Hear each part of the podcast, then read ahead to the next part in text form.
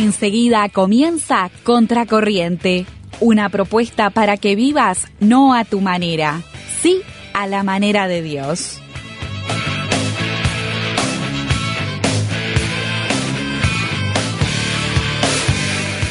Podrá nublarse el sol eternamente, podrá secarse por un instante el mar, podrá romperse el eje de la tierra como un débil cristal.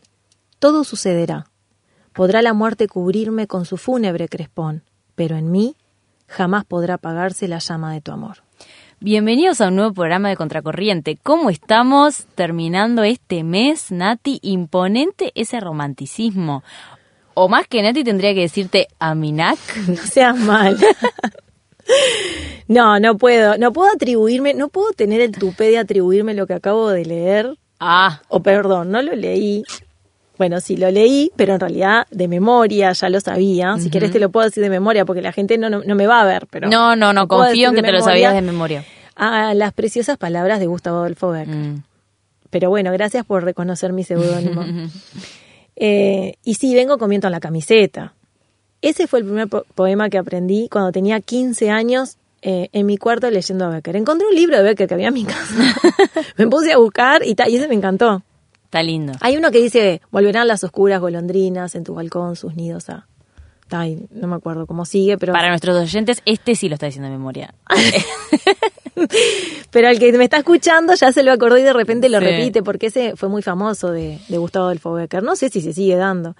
Pero en este mes hemos hecho una recorrida por varios aspectos del arte. La semana pasada hablábamos de la literatura, hablamos de Eclesiastés, de la brevedad de la vida, de cómo Eclesiastés nos enfrenta, ¿no? No solamente lo rápido que pasa la vida, sino lo banal que es. Y hablando metafóricamente nos pone contra las cuerdas, ¿no? En ese, en ese sentido y nos enfrenta a las decisiones que tenemos que tomar. De hecho, Eclesiastés termina diciendo, el fin del discurso es este.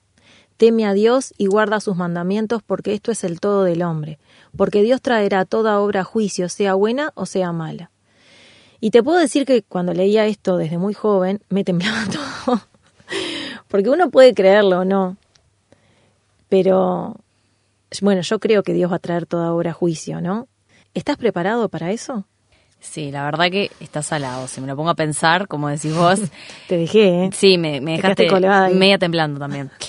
Porque en realidad me cuestiono, ¿qué pasaría si Dios se apareciera ahora Por mismo ejemplo. y se sentara acá a conversar con nosotros? Ah. Si agarrara un micrófono, se sentara a hablar con, con nosotras, ¿en qué condiciones nos encontraría?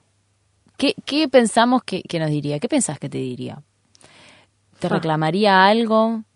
¿Te haría ver alguna situación o algún momento en que te mostró que estaba ahí, pero vos miraste para otro lado, no prestaste atención? Qué preguntas, ¿eh? me dejas pensando. Y la Biblia es tan rica en tantas cosas, de poesía, de todo lo que mencionábamos, ¿no? Este, de la narración, de la historia que tiene. Y en este sentido de lo que estás diciendo, voy a traer un, una nuevo, un nuevo recurso literario. Ujú. Mira cómo estoy con el vocabulario, ¿eh? Ya, ya te veo. Este, que no lo mencionamos. Si no me equivoco, no lo mencionamos No, en el no. programa anterior. Si sé de cuál estás hablando, creo que no. A ver, ¿sabes cuál estoy hablando? Me estás leyendo la mente. ¿Cuál es el recurso? La parábola. La parábola, no, no lo mencionamos. No, No, no, no lo por lo menos la palabra parábola no la No, mencionamos. y es como decís, un recurso literario. Hay varios recursos literarios. Por ejemplo, está la leyenda, está el mito, la- la- bueno, la parábola, el cuento. Y por ejemplo, ¿qué te parece si vamos a definir un poquito estos, sí, estos sí, recursos? sí, porque a veces cuesta darnos cuenta de las diferencias. Sí, por ejemplo, la leyenda se basa en acontecimientos históricos. O sea, sí o sí una leyenda tiene eh, su base en algún acontecimiento histórico, pero con el paso del tiempo se fue enriqueciendo con elementos de fantasía. Claro. O sea, es una mezcla de las dos cosas. Pero el mito, por otro lado, no tiene ninguna base real o histórica. Es solamente una narración fantasiosa. Que siempre tiene una moraleja, ¿no? El Claro. mito. Mm. Y bueno, por otro lado, una diferencia, por ejemplo, entre cuento y leyenda, que es muy importante, es que la leyenda, por ejemplo, no tiene autor. O sea, es, es de tradición oral. Entonces, suele ser anónima como Aminat, Claro. suele ser algo anónimo. Eh, el cuento casi siempre tiene la firma de un autor o un escritor que es el encargado de crear ese, esa historia, ¿no? Pero, ¿qué es la parábola entonces, no? Claro. A todo esto. Según la RAE, voy a leer la definición, una parábola es una narración de un suceso fingido de que se deduce, por comparación o semejanza, una verdad importante o una enseñanza moral. Está, ¿Entendiste listo. algo? No, ahora, ahora explícamelo. Ayúdame. Sí, bueno, es una narración breve que Bien. tiene simbología como una enseñanza moral. Ah, bien, bien. O que se utiliza para responder una pregunta o para enseñar una verdad. Está, digamos que la parábola, el objetivo que tiene es enseñarte algo. Tal cual. Básicamente. Así es.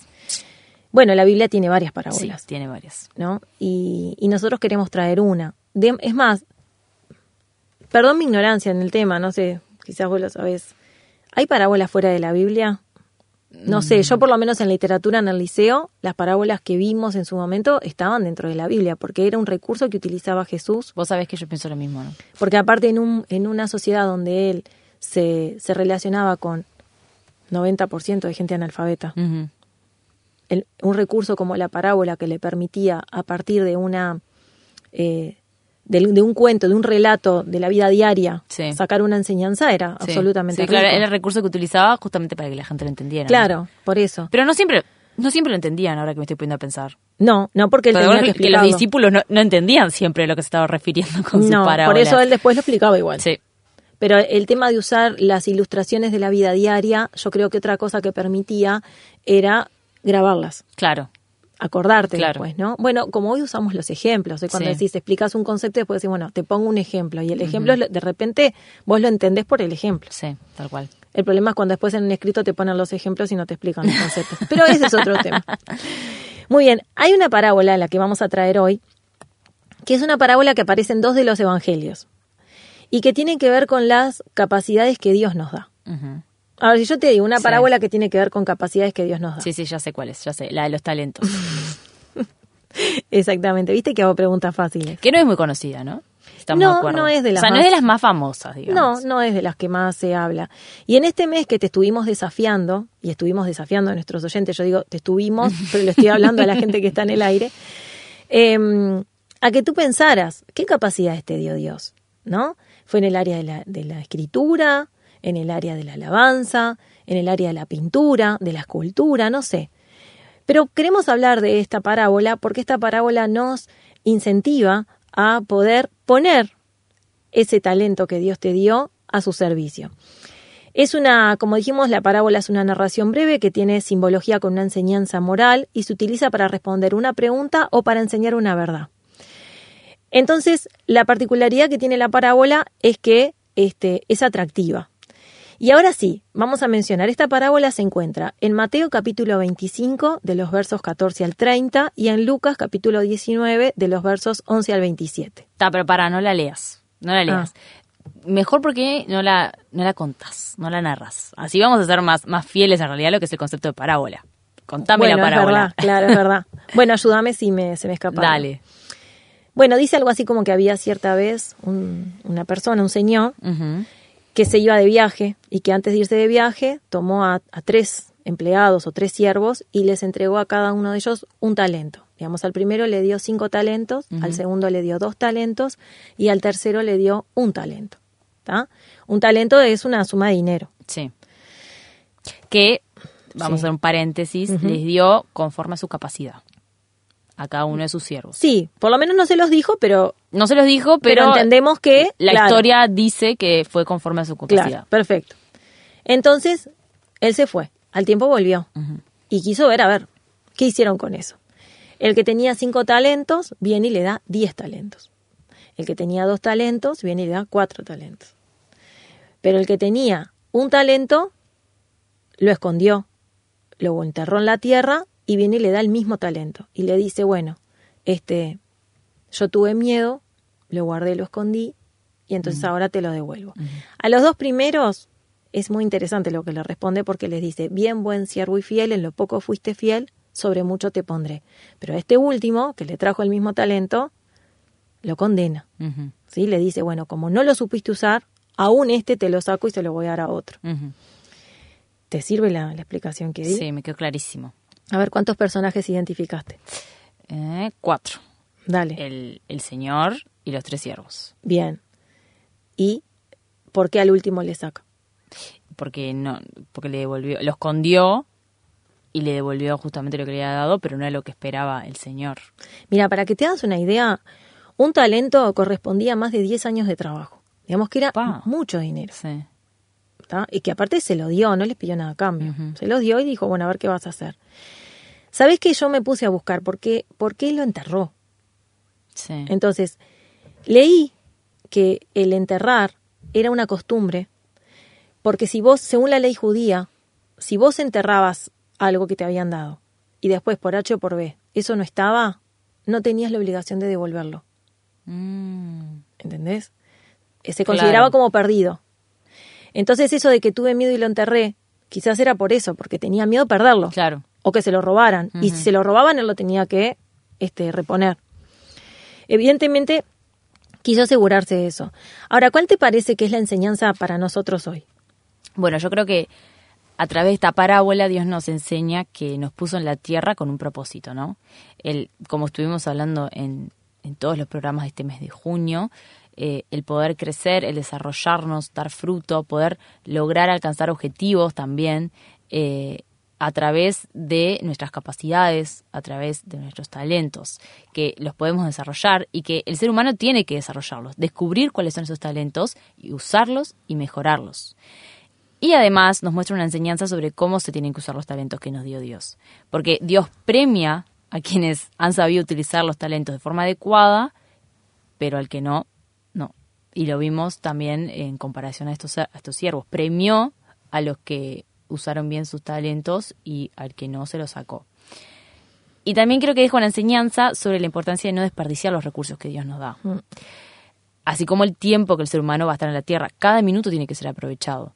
Igualmente, quiero acotar algo que yo las veces que leía esta parábola al principio, en cierta medida estaba un poquito de acuerdo con el que lo escondía, porque Hmm. No, no está equivocado en tener miedo. Dice, Hmm. porque aparte dice la historia, que la tengo acá abierta, es que tuve miedo y fui y escondí tu talento en la tierra, ¿no? Pero ¿por qué, ¿por qué dice que hace eso? Porque dice que era un señor eh, estricto, un señor exigente, Mm. y por eso tiene miedo y lo esconde. Entonces, de cierta manera me identifico, porque me pasa también. Me pasa que, que me pasan esas cosas. Entonces, no sé, me- me- no sé, te lo dejo picando así. ¿Qué, qué pensás vos? No, yo creo que esta parábola es importante para entender que eh, está enfocada para motivarnos. Nosotros tenemos dos maneras de pararnos, o llenarnos de excusas o decir, bueno, esto es lo que Dios me dio y como yo es un, como dijimos, Él se los dio, se los regaló, Mm. ¿no? Es una- te lo otorgo, es una gracia que te estoy dando. Mm. Entonces, es de nuestra, desde nuestro lado decir, bueno, Dios me dio esta capacidad, yo lo que tengo que hacer es utilizarla. Muchas veces, yo creo que lo que Jesús estaba queriendo enseñar acá, que muchas veces nosotros nos llenamos de excusas, ¿no? Por ejemplo, me voy a, voy a traer ejemplos de la actualidad. Eh, no lo sé hacer, no estoy preparada, no tengo las condiciones dadas. No están las condiciones dadas. Porque, bueno, pero yo para poder hacer esto, entonces aquello tiene que cambiar, aquello tiene que cambiar, aquello tiene que cambiar. Entonces, en definitiva, también es bueno hasta dónde vos estás dispuesto a asumir el riesgo, hasta dónde vos estás dispuesto a darlo todo, Mm. hasta dónde estás dispuesto realmente a vos sacrificarte. Entonces, eh, esta es una, una parábola que nos incentiva, que nos motiva a salir de la pereza, Mm. de la inactividad, de la cobardía, de la negatividad. Y justamente, este, hoy antes de, de empezar el programa, que hablábamos de todo este tema, ¿no? Sí. Este, a mí me gustaría invitar a nuestro operador a Nahuel a, a preguntarle a ver si está de acuerdo con esto que estamos Dale, me diciendo. encanta, me encanta escuchar a Y- Nahuel. Y si querés decirnos algo, Nahuel. Bueno, mirá, este... No, pero primero saludanos, Nahuel. Bueno. Está bien que ya nos viste Le- hace le- rato, le- pero- le- Es que sí, es que, miren, le mando un saludo a toda la audiencia. Soy el que está acá escuchando Gracias, todos los Nahuel. programas desde la oscuridad. Ah, no, pero la verdad que, que bueno, me, me encantan los programas este y más estando con ustedes. Bueno, muchas gracias. Y bueno, eh, hablando más o menos del tema este, de, de, de los talentos y eso, este, me, me llama mucho la atención el tema de, de la zona de confort. Muchas veces, como vos dijiste, Katy, nos quedamos en, en decir, pa, no, no tengo los recursos, pa, no, no puedo, pa, no. Si, por ejemplo, muchas veces usamos hasta decir, vos, si nuestros padres fueron así, mira lo que hicieron nuestros padres con, con lo que hicimos nosotros, con lo que vamos a hacer nosotros, no, no vamos a llegar a lo mismo. A mí me pasó que este, yo vengo de una familia también de que, que obviamente no tiene muchos recursos. Padres, por ejemplo, no, no han terminado el liceo. Este, y bueno, este, yo vengo de una familia así. Pero mi sueño siempre fue eh, dedicarme a, a la música también, dedicarme a, a trabajar este, y también ser una persona, por así decirlo, que los talentos que yo tengo, los talentos que, que Dios me dio, este, el poder, el poder multiplicarlos.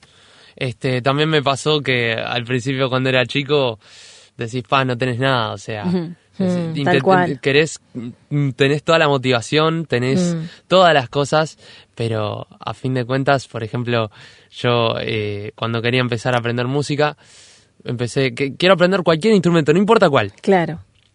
y no, no, no, no tenía plata para aprender ningún instrumento, Claro. no tenía plata ni siquiera para comprarme un instrumento. Llegó e- ese punto de que me puse a buscar y dije, bueno, no hay excusas.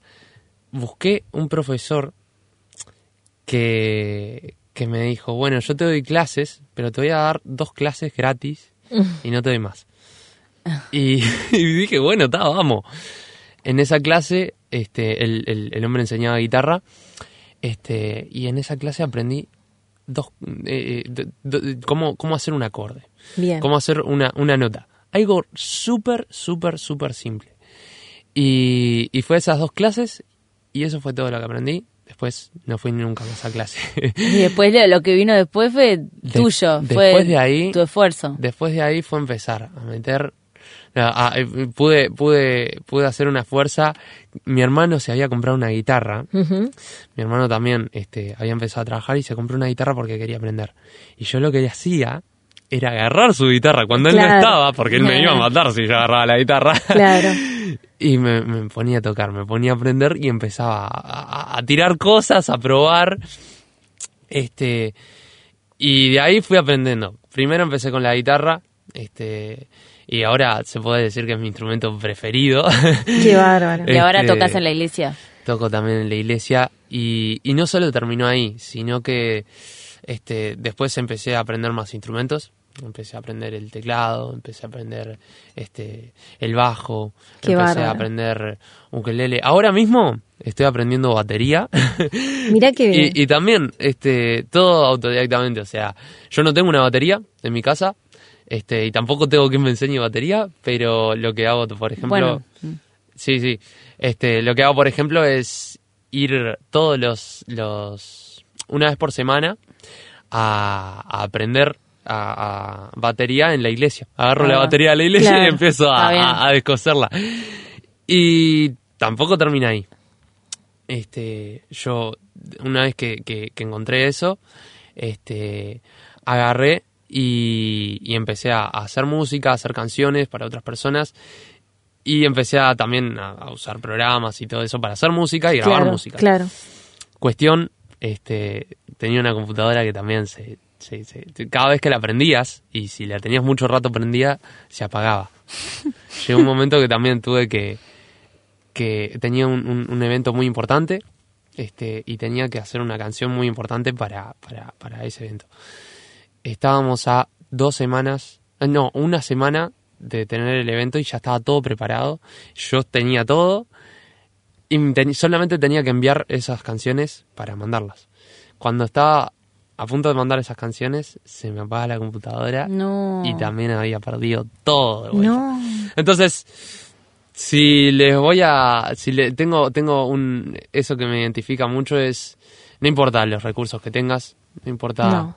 lo que, lo que, lo que, lo que hagas, si Dios te dio algo y vos sos lo fiel en lo poco, Él te va a poner en lo mucho. Es Gracias así. a Dios. Es así. Gracias a Dios yo ahora tengo, se podría decir que una computadora muy buena que no se me apaga. este, tengo muchos instrumentos, tengo, este, gracias a Dios un trabajo y estoy muy contento porque Dios no solamente me dio, me, me- me dio una cosa, sino que yo Es así. pude, pude multiplicar eso que me dio Dios. Tal cual. Amén. Y Dios me pone, me pone lo mucho. Gracias, Ay, Nahuel. qué lindo, ejemplo. Nahuel, escucharte. Y sabes que me hiciste acordar a mí, porque yo arranqué con un kawaii que me regalaron a los ocho años, creo que fue. ¿Qué es eso? Un órgano. Me encanta, me y, encanta. y nunca me pudieron pagar un profesor. Entonces, ¿sabes cómo aprendí yo los acordes? En una actividad de la iglesia, al que ahora es mi esposo, pero eh, no éramos nada, por supuesto, ahí. Él tocaba el teclado, yo me acerqué un día y le dije, ¿me puedes explicar cómo se hacen los acordes en el, en el teclado? Y él me los explicó, me explicó que era a partir de la nota, eh, las cuatro primeras, después las otras tres. Entonces yo fui a mi casa y empecé todo así. Hasta que a los 20 años un día dijeron que se necesitaba organista en, la- en donde yo iba porque se iba el que estaba. Claro. Y mi hermano, así como nada, dijo, ah, ella toca en casa, dice, encerrada en el cuarto. y yo me acuerdo que, está, pero de tocar encerrado en tu cuarto, a tocar. Claro. Y yo siempre tengo un lema. Cuando vos estás, cuando vos pones tu talento en las manos del Señor, vos podés saber dónde empezás, pero nunca dónde terminas. Tal cual. Exactamente, exactamente. Bueno, qué lindo los dos clarísimos ejemplos de que la falta de recursos no es excusa. No, la verdad. No lo es. No. Gracias, Nahuel. Gracias a ustedes. Y para nuestra audiencia, ¿ya sabes cuál es el talento que Dios te dio? La mejor manera de desarrollarlo no es a tu manera, es a la manera de Dios. Si Él es el autor de la sabiduría, de la habilidad del arte en todas sus expresiones, ¿quién mejor que Él para guiarte en las decisiones y en su desarrollo? ¿Y quién más que Él para valorar lo que sos capaz de expresar? Ojalá estos programas y estos ejemplos que escuchábamos hoy te hayan motivado a descubrir o animarte a desarrollar ese arte que Dios puso en vos. Ese arte es la música, es la pintura, es la escultura, es la escritura, la oralidad, el recitado, la predicación o la enseñanza, basta de excusas. La vida es el arte de dibujar sin borrar. Acuérdate de tu Creador en los días de tu juventud, ponía en las manos del Señor tus talentos y dale para adelante, que como dijimos, con Dios se sabe dónde se empieza, pero nunca Dónde se termina. Gracias por acompañarnos.